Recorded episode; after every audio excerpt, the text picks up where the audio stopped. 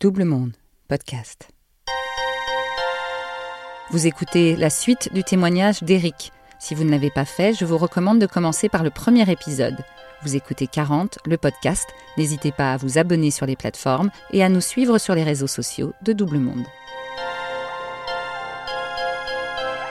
Bonjour, je m'appelle Eric, j'ai 54 ans. J'ai passé la première partie de ma vie à travailler dans la finance pour euh, réussir, euh, essayer de faire euh, le plus d'argent possible. Et aujourd'hui, j'ai totalement changé ma vie depuis quelques années maintenant et je suis passé de banquier d'affaires à musicien.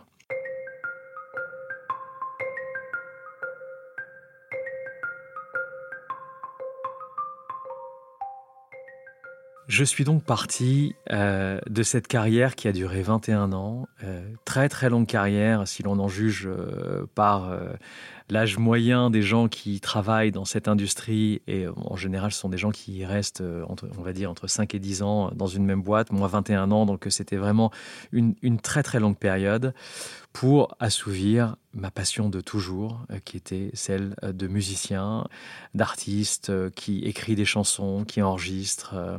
Je suis arrivé en fait du jour au lendemain d'un environnement où j'étais au milieu, comme je le disais, d'une salle des marchés à eh ben, mon bureau, ma maison, ma famille et cette volonté de vouloir vraiment assouvir un projet que j'avais en fait véritablement jamais lâché. Parce que, en fait, je fais de la musique depuis toujours. J'ai commencé euh, en tant que jeune adulte à apprendre euh, la guitare euh, quand j'avais 16 ans. C'était mon instrument principal. Je chante, donc j'ai toujours été chanteur. Quand j'étais petit, j'ai gagné pas mal de concours de chant. J'ai rencontré des musiciens au lycée avec qui on avait une passion commune qui était le son, la musique, l'enregistrement et euh, avec euh, lesquels j'ai monté un tout petit studio quand j'étais à l'université. On a enregistré pas mal de chansons comme on pouvait à l'époque. On a fait les maisons de disques, on a, on a essayé de décrocher des contrats à l'époque. Et puis, ma vie a fait qu'il a fallu que je gagne ma vie parce que c'était quelque chose de très important, comme je l'ai dit pour moi, euh, c'était très important.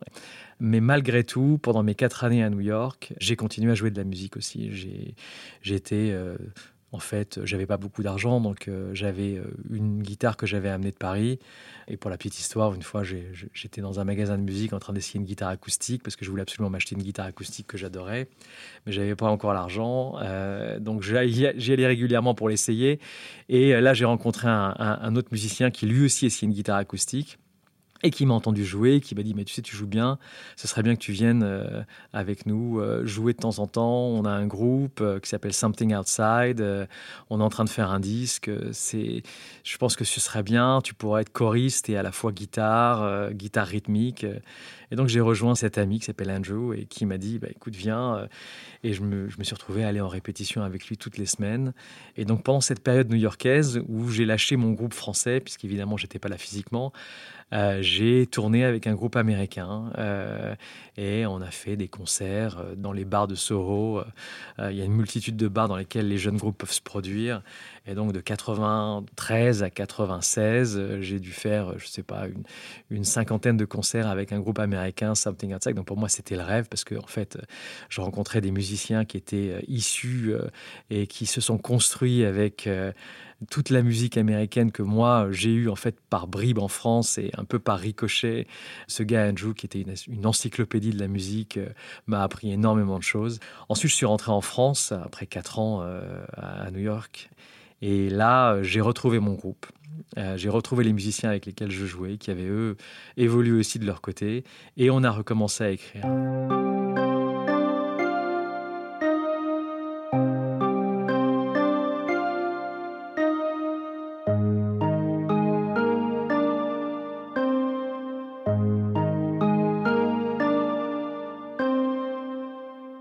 On a écrit un album ensemble de pop française dans un groupe que l'on a qui s'appelait à l'époque Patchwork. Et en fait, ce que je faisais, c'était que bah, le soir, j'allais répéter. Euh, on était dans notre studio. Euh, le, jour, je travaillais. Le soir, je répétais. J'avais 29 ans. On l'a sorti euh, autoproduit avec nos moyens.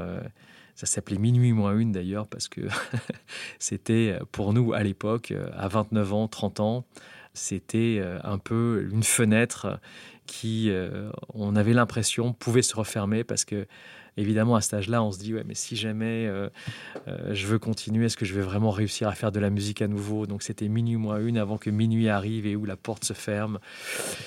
Mais en fait, malgré ça, euh, la musique ne m'a pas lâché. Je suis parti à Londres. travailler à Londres en 97. On venait de sortir ce petit album qu'on avait fait par nos propres moyens et je faisais des voyages Londres-Paris simplement pour aller répéter alors que je bossais. De 7 heures du matin, euh, je bossais 12 heures par jour. Je faisais, euh, bah, dès que je pouvais, un aller-retour à Paris. J'allais dans mon studio, j'écrivais des chansons, on les réalisait ensemble. Et c'était quelque chose qui ne me lâchait pas. donc, euh, j'avais sans cesse, alors et au fil du temps, en fait, hein, malgré les horaires impossibles, malgré la fatigue, c'était quelque chose. J'arrivais en répétition, on, en oubliait de manger, en fait. Hein. on, a, on, était ensemble, on avait cette passion du son, donc il fallait, on investissait sur des plus gros studios, on essayait d'avoir, alors on avait démarré quand on était jeune par un 4 pistes, ensuite on a eu un 8 pistes, et puis après, quand je suis parti à Londres, j'avais un peu plus de moyens. Donc on a investi dans une console qui était une sorte de 16 pistes où on arrivait à avoir une production un peu plus sophistiquée. Et puis euh, au fil du temps, euh, j'ai continué euh, à faire des allers-retours, à, toujours vouloir continuer à... Enfin, j'écrivais de toute façon, j'écris des chansons tout le temps. donc en fait, ça sort naturellement, c'est quelque chose que je fais tout le temps. Et, et en 2012, donc euh, après avoir passé quand même euh, plus de 12 ans dans cette boîte euh, à travailler d'arrache-pied, à continuer à faire de la musique, là on a passé le pas et on a vraiment investi dans une très vieille console 40 pistes qu'on appelle une SSL qui est un peu la Cadillac des studios d'enregistrement qui se fait plus aujourd'hui parce que les gens travaillent beaucoup sur ordinateur, mais les très très gros producteurs de musique ont euh, ce genre de console. Et nous, on a monté un studio qui est un studio qui est un bijou, qui est un studio professionnel en fait, hein, qu'on a monté de nos mains. La manière dont, on diffuse la musique et dont la, musique s'enregistre et, dont euh, les possibilités d'autoproduction avaient tellement changé que je me suis dit, bah, en fait, il y a une fenêtre d'opportunité pour que tu puisses réaliser ton rêve, qui est enfin pouvoir prendre le temps d'écrire un album, de vraiment l'enregistrer, avec les moyens que tu as, qui désormais sont des très bons moyens, avec le studio que tu as, qui est désormais un studio absolument incroyable, et faire en sorte que tu puisses sortir le projet de tes rêves, qui est l'aboutissement, en fait, de toutes ces années de travail de musique qui étaient en moi, et pour lesquelles j'avais jamais finalement réussi à prendre le temps. C'est très très compliqué de mener deux carrières en parallèle c'est juste impossible. Notamment de se réaliser du point de vue artistique. À partir du moment où tu as quelque chose qui, euh, en fait, euh, vient dans ton quotidien euh, interrompre le processus artistique, eh ben c'est extrêmement compliqué. Ben, en fait, c'est être un artiste, c'est compliqué d'être un artiste entre 20h et 23h. En fait, c'est même impossible. Et par ailleurs, j'ai aussi constaté quelque chose de très très intéressant, c'est que ça m'a perturbé aussi dans, mon développement, dans mon métier, en fait, dans le métier de la finance. Parce que quelque part, j'y étais pas non plus à 100%. J'y étais, OK, à 80%. Euh, mais euh, je pense qu'il y a des gens euh, dont la finance est la passion. Je suppose que ça existe. j'en ai, j'en ai rencontré, même pas mal. Ce sont des gens qui n'ont aucune limite en réalité. Je veux dire, si c'est leur passion, leurs étoiles sont alignées ainsi ils vont avoir une énergie qui va être totalement en phase avec ce qu'ils font. Et par conséquent, ils vont avoir une énergie qui est beaucoup plus importante que la tienne dans le domaine que toi, tu es. Alors moi, j'avais des facilités, donc par conséquent, j'ai réussi. Et c'est très bien, mais, mais, mais la réalité, c'est que c'est pas totalement aligné avec qui je suis. Et me débarrasser finalement euh, de ce volet qui était devenu une contrainte et pouvoir m'investir complètement dans cette passion et dans, qui, est la musique, euh, ça a été une révélation et en, fait une totale liberté.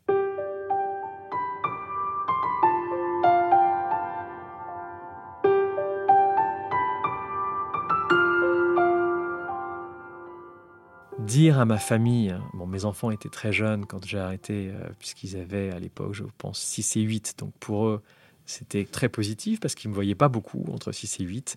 Il me voyait, j'étais en, en voyage toutes les semaines, hein. donc j'étais, euh, j'étais, j'étais pas souvent là. Quand je rentrais, c'était la fête, mais je repartais. Donc c'était quand même quelque chose qui était épisodique pour eux. Ils le sentaient comme ça moi, je suis très, très présent, très, très papa, gâteau, etc. mes enfants, il faut que je les vois. Donc, euh, en fait, arrêter de travailler, ça a été pour eux quelque chose d'extraordinaire parce qu'ils me voyaient tout le temps et j'étais, je les emmenais tous les jours à l'école, j'allais les chercher, etc. Donc, pour eux, ça a été très, très positif.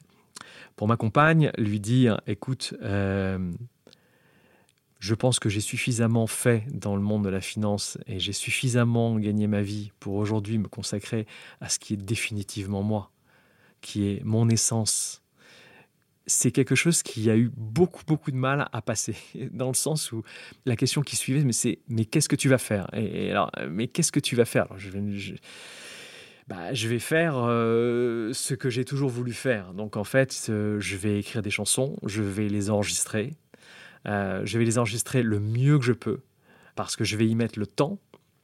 Puis ensuite, euh, je vais les sortir et donc, je vais, je vais les partager avec qui voudra les entendre. Puis après, je vais promouvoir ce travail. Puis je vais euh, partir en tournée potentiellement, faire des concerts plus qu'avant. J'en faisais un peu, mais. Et puis, découvrir ce monde ben, que j'ai jamais eu la possibilité de, de, découvrir. Et, ça crée des anxiétés parce qu'évidemment, c'est pas un travail euh, d'une certaine manière. C'est-à-dire que c'est pas un travail au sens propre du terme parce que euh, comment tu gagnes ta vie? Et en fait euh, moi mon objectif c'est pas de gagner ma vie. En fait mon objectif c'est certainement pas de me lever le matin en me disant comment je vais gagner de l'argent. Parce que ça a été mon objectif pendant trop longtemps. Parce que ça a été la seule question que je me suis posée tous les jours pendant 20 ans, 25 ans et que je veux plus me poser cette question. Que en fait, je me dis que le meilleur moyen et le plus court chemin pour me réaliser et réussir ma vie et peut-être gagner de l'argent, c'est de faire ce que je fais aujourd'hui, c'est-à-dire de vivre et d'aligner les étoiles de ma vie et de ma passion. C'est arrivé à, un âge, on va dire, tardif, notamment par rapport à ce, à ce, type d'art, parce que, encore une fois, si j'avais décidé à 45 ans euh, de devenir écrivain ou de me réaliser en tant qu'écrivain ou en tant que peintre, les gens seraient moins dubitatifs. Ils auraient, parce qu'en fait, la musique, ça, ça, a une, consonance évidemment.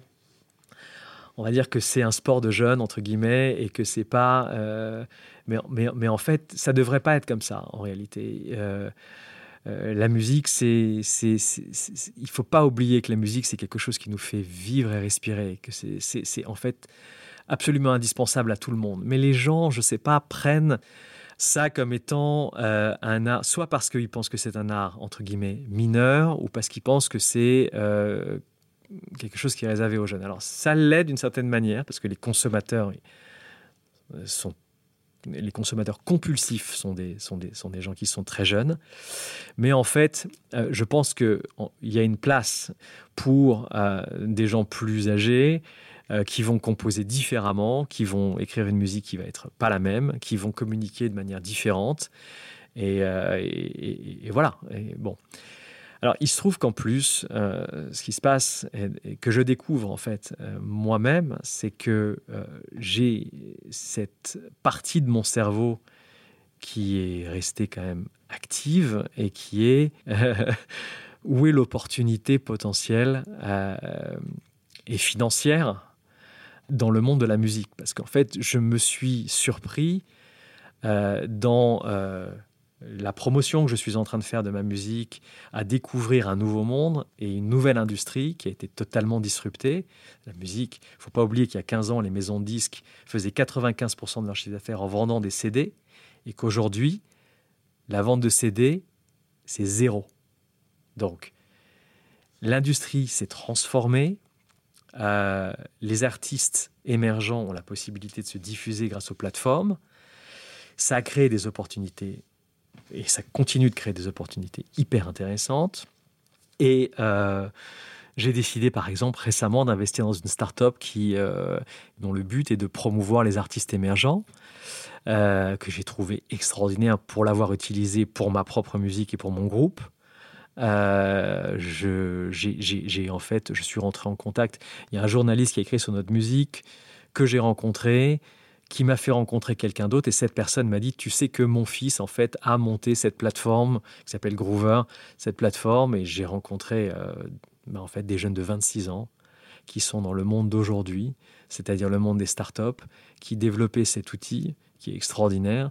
Et je me suis dit, mais euh, ça a fait clic. J'ai dit, OK, trait d'union entre ma carrière artistique et ma carrière, euh, on va dire, de, d'entrepreneur ou d'homme, d'homme d'affaires. C'est un grand mot, mais et donc j'ai investi dans cette start-up. Ils ont fait une levée de fonds. Euh, j'ai, participé euh, et, je continue à regarder les opportunités qui existent. J'ai rencontré récemment le CEO d'une, PME, mais qui est en train de, de grossir à vitesse grand V, euh, maison de disques, avec qui j'ai eu deux heures de discussion sur le monde de la musique d'aujourd'hui. Et je suis en train de, considérer à investir aussi dans cette maison de disques. Donc en fait, je suis en train de me transformer en, un acteur euh, du monde de la musique. Euh, et, voilà, enfin, je veux dire, ma vie euh, s'est totalement transformée.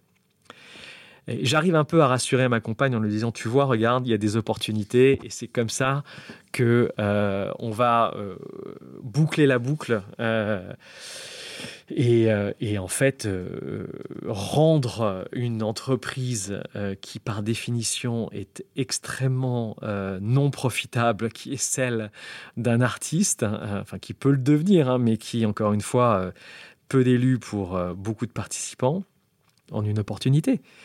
Et, voilà, on verra ce que ça donne, mais mais, mais, en fait, mon expérience, quand d'ailleurs, une chose très très intéressante, c'est que mon expérience d'utilisateur en tant qu'artiste et de financier me fait aborder ce domaine. Euh, et donc, quand je rencontre des gens, des, soit des maisons de disques, soit des startups qui sont dans ce ils me disent Mais en fait, on rencontre jamais des gens comme toi. Parce que ça n'existe pas de rencontrer des gens qui ont une partie de leur cerveau dans l'artistique et une partie de leur cerveau dans, euh, dans les affaires. C'est très, très rare. Et ça me surprend hein, d'ailleurs. Et, alors l'autre volet, c'est aussi 26 euh, ans d'expatriation euh, et donc une, une, expérience totalement internationale, donc un cerveau ouvert sur l'extérieur. Et en fait, ça, ça m'apporte un espèce d'avantage. Ayant trouvé une sécurité financière et donc une certaine tranquillité, m'a totalement détendu par rapport à à, ce, que je suis vraiment. Je le critique un petit peu parce que en fait, c'est pas le conseil que je donnerais à quelqu'un qui est jeune. C'est, je veux dire, va dans la direction dans laquelle tu penses être le meilleur, qui est vraiment toi. Encore une fois, moi j'ai pas choisi ça, mais c'est pas grave parce que parce que voilà, je je me sens je me sens mieux, je me sens bien. Jamais eu autant d'énergie. Euh, c'est là où tu te rends compte que c'est la différence entre les gens qui ont une passion et qui n'en ont pas. Parce que moi, je connais des gens qui sont exactement dans ma situation, qui ont réussi, qui financièrement sont très à l'aise, qui a priori se disent bon, ben, c'est bon, mais qui se, qui se trouvent devant une sorte de vide, et, c'est la panique. Ils se disent mais qu'est-ce que je vais faire? Mais moi, contempler, ça me suffit. Parce que j'ai un truc qui existe, qui est là, que je calcule pas du tout, hein, qui est juste moi. Et je suis désormais euh, sans compromis euh, moi-même.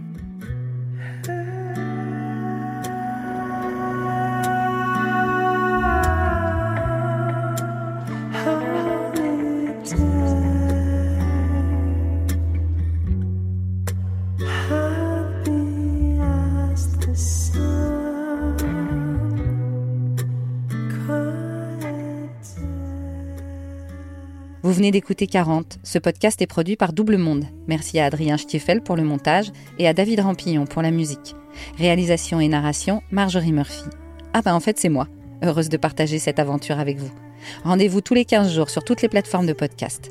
N'hésitez pas à nous laisser des étoiles et des commentaires et surtout à nous raconter vos 40 à vous. Faites-nous un signe sur l'Instagram, le Facebook ou le Twitter de Double Monde. On est impatient de vous tendre le micro pour nous raconter votre bascule. Here's my song, a song for us to pray along, along, along, along, along. Holiday.